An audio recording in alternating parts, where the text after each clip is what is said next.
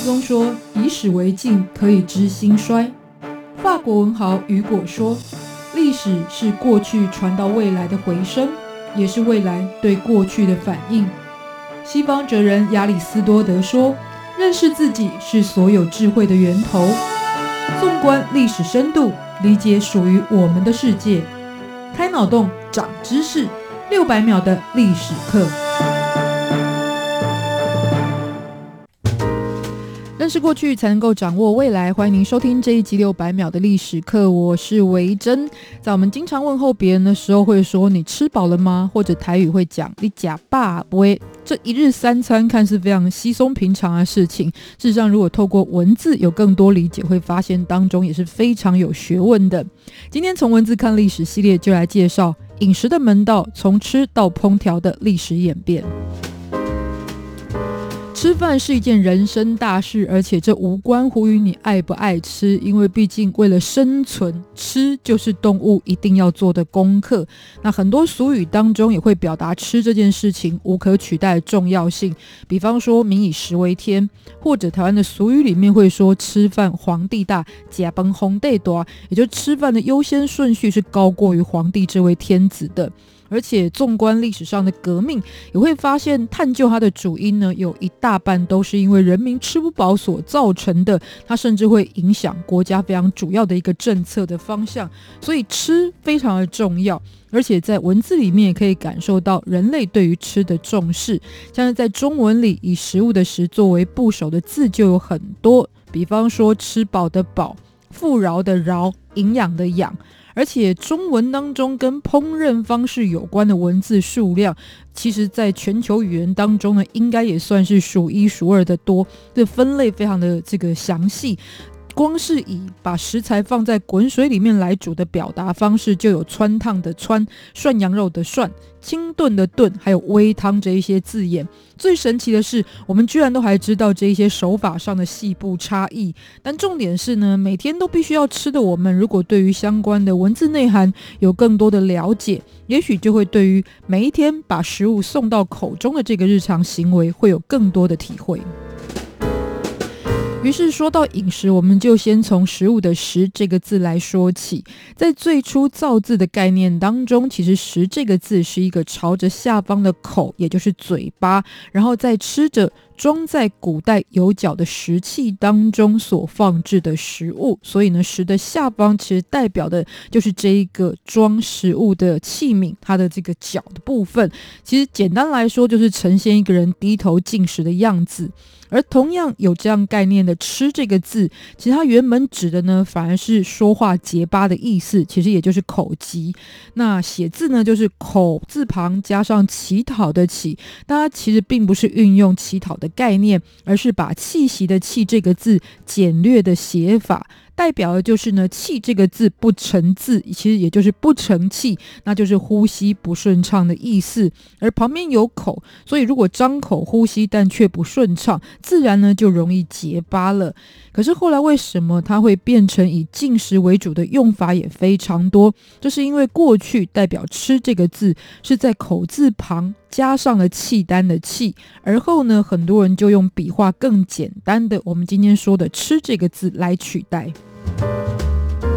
那再来说到食材的部分，其实如果要深入介绍食材，是会有点复杂。最主要是因为同样的食材，可能在不同的地方也会有不同的说法。光是以两岸来说呢，像是在台湾，我们说土豆，其实指的是花生，而不会是马铃薯。当然，花生这个用法也很普遍。然而，土豆在台湾呢，绝对就不会是指马铃薯。那基本上这是因为在台语当中，我们的花生的说法就是头刀，所以呢，土豆很直观的音译就会把它拿来指称是花生。另外，像是对岸呢，经常把面称为粉，像是在我们家附近呢，最近就开了一个重庆麻辣粉，但事实上它卖的是面。不过，对于台湾的朋友来说呢，这稍微要有一些熟悉或是理解的过程，因为在台湾，如果你说它是粉，基本上就是真的粉，比方说面粉或者是太白粉等等的。那最初为什么会有这样的分类？是来自于其实在过去，如果是稻米做出来的条状加工品，其实就是称为粉；而其他像是用麦制成的这一些加工食物才是面。但这种区分的概念，其实在台湾比较不普遍，虽然也不是完全不使用，像是在台湾的小吃当中经常见到的米粉，还是用这样子一个稻米或者是麦的一个区分概念而来。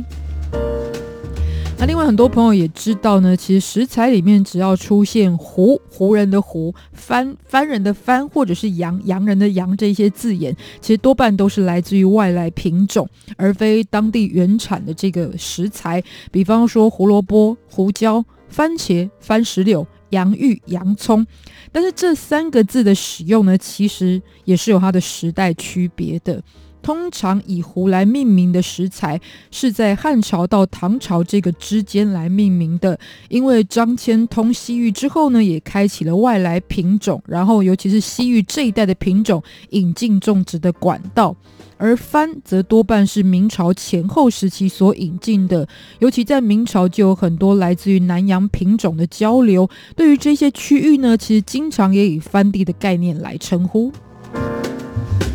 而之后的清朝，基本上也有很多来自于美洲或欧洲这一带往来的品种。而对于这些区域呢，多半就是更习惯以“洋”来作为称呼，西洋、西洋哦。所以源于这些区域的食材，就经常会冠上“洋”这个名称。虽然这不是绝对的一个分类方式，但基本上呢，是有这样子一个时代运用上的区隔。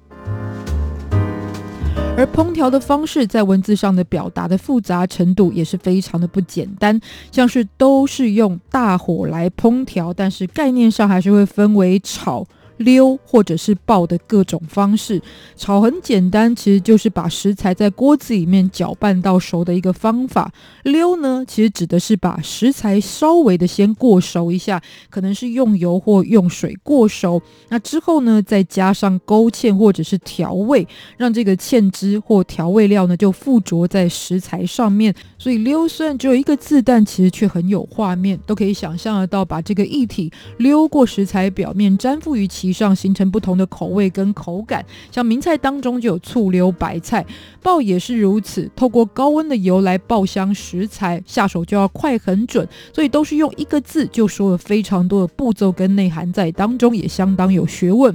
所以呢，同样是用一把火来煮菜，手法不同，滋味就不同。但是最后要来说到是饮食文化的升华极致，也就是鼎。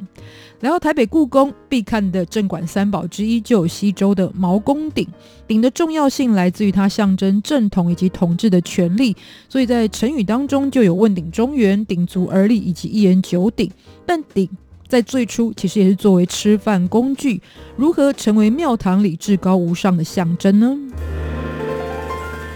就从它最初。青铜器技术开发的最少四千年前说起，其实，在那个时候，一般的老百姓吃饭是用陶制品，就是价廉物美的陶制品为主，而青铜器是只有贵族才能够使用，因为当时的铜开采的数量很少，而且还是透过繁复的做工来打造这一些铜器，所以最初呢，就只有贵族使用，也就有这样子一个身份地位象征的连结。那当然，在举办重要的祭典或者是仪式的时候，也必定要用铜器来表达敬意。而且在还没有灶台发明的时代，在鼎的下方摆上柴火，就可以烹调非常大量的肉以及蔬菜这一些贡品。所以慢慢的，它就连接了祭祀还有典礼仪式，成为了一种礼器的象征。尤其在西周时期制定了礼乐制度，就规定周天子才有使用九鼎的权利，其他不同的阶层还包含有七鼎、五鼎以及三鼎的使用。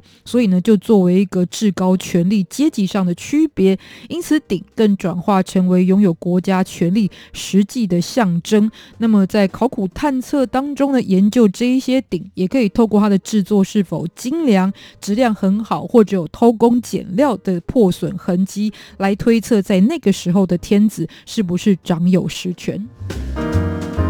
总之，由人们赖以为生的吃这件事情，在历史上发展出了很多元的文化意涵。那么，在相关的文字当中，也能够明确的感受到，对于饮食这件事情，其实是很有学问的一个体现。也许呢，对这方面有所认识，让我们自己未来关照自己的饮食起居，也能够更多一分用心与慎重。今天特别来跟大家分享六百秒的历史课，我们下次再见，拜拜。